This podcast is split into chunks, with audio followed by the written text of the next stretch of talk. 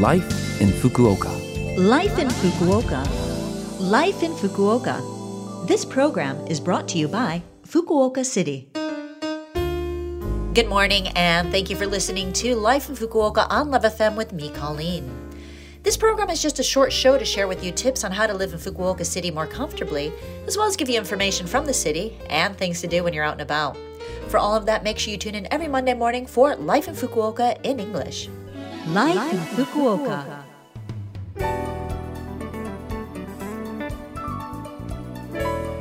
The end of the year is approaching, and we are right in the middle of the Bonenkai or year end party season. How is it for you? I'm sure you've heard that word, Bonenkai, kicking around quite a lot. In Japan, December is a time for people at work, in the community, and among friends to shake off everything that was hard or felt like it was dragging them down in the past year, and instead welcome the new year with a fresh outlook. In Japan, we have the Bonenkai or year end party, an event to help us do that. It's also a chance to get together to appreciate each other's efforts, so it's common for whole work teams or groups of friends to go out to dinner and have a drink all together. Everyone toasts to good work done for the year and usually enjoys a nice meal and a good time. The Japanese phrase that's often said at these gatherings is kyo wa bureiko, and it basically means to enjoy the time without worrying about your position or title. In sum, relax, kick back, and have fun. This phrase does seem to express a very Japanese cultural situation, as people do often hesitate in different places or situations because of what they think their position or title is at that time, especially among seniors at a company. It's important to relax every now and again, and you should, but also don't get too carried away. Hmm. I wonder if it's difficult to find that balance sometimes. Also, don't drink too much and forget everything about the evening when you are out enjoying a Bonenkai party. It's a little early, but I'll say thank you to all of you for all of your hard work this year.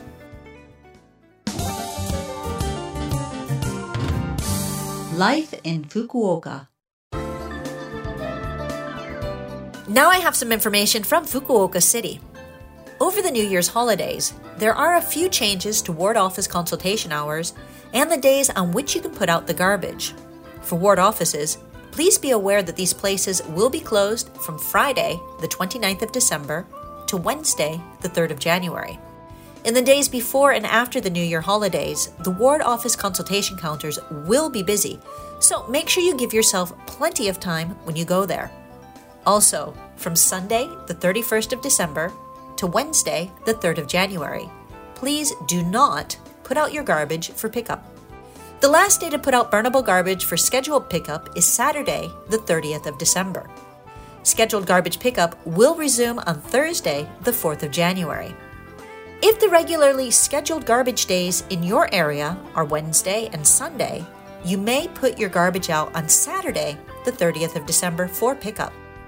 For non burnable garbage and glass and PET bottles, if Monday, January 1st is your regular day to put them out, Instead, they can be put out beforehand on Friday, December 22nd.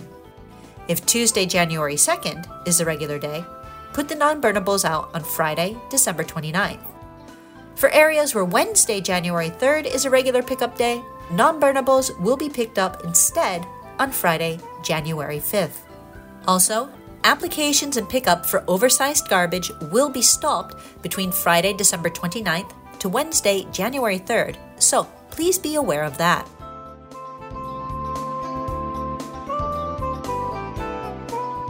Fukuoka City wants you to enjoy your winter holiday safely and enjoyably and has a few tips to share. From the end of the year to the start of the new year, there are a lot of opportunities to drink alcohol. So, make sure 100% that you don't drink and drive. Don't make others drink and drive. Never allow someone to drink and drive. And don't ignore someone who would drink and drive. Even cycling after drinking is against the law. And it's important to remember that even the next day, you might have some alcohol in your system or will be hungover. In that case, even if you think you only have a little bit of alcohol left in your system, it doesn't mean you should drive because you shouldn't. Also, every year, the end of the year sees more and more traffic accidents. If you're out late at night, make sure you're wearing bright or reflective clothes that are easy for drivers to notice. And if you're driving, make sure you turn your headlights on earlier in the evening. Next, we have a warning for you about bag snatching incidents. There have been a number of these crimes from the evening to midnight in places where there are few people around. A lot of these incidents have occurred with the criminals riding motorbikes and snatching bags as they pass by. To avoid being involved in such an incident, make sure you carry your bag on the side opposite to the road and pay attention to your surroundings, making sure you look back behind you if you sense signs of people or hear a motorbike. Protect yourself and the things that are important to you, and have a safe and enjoyable winter holiday.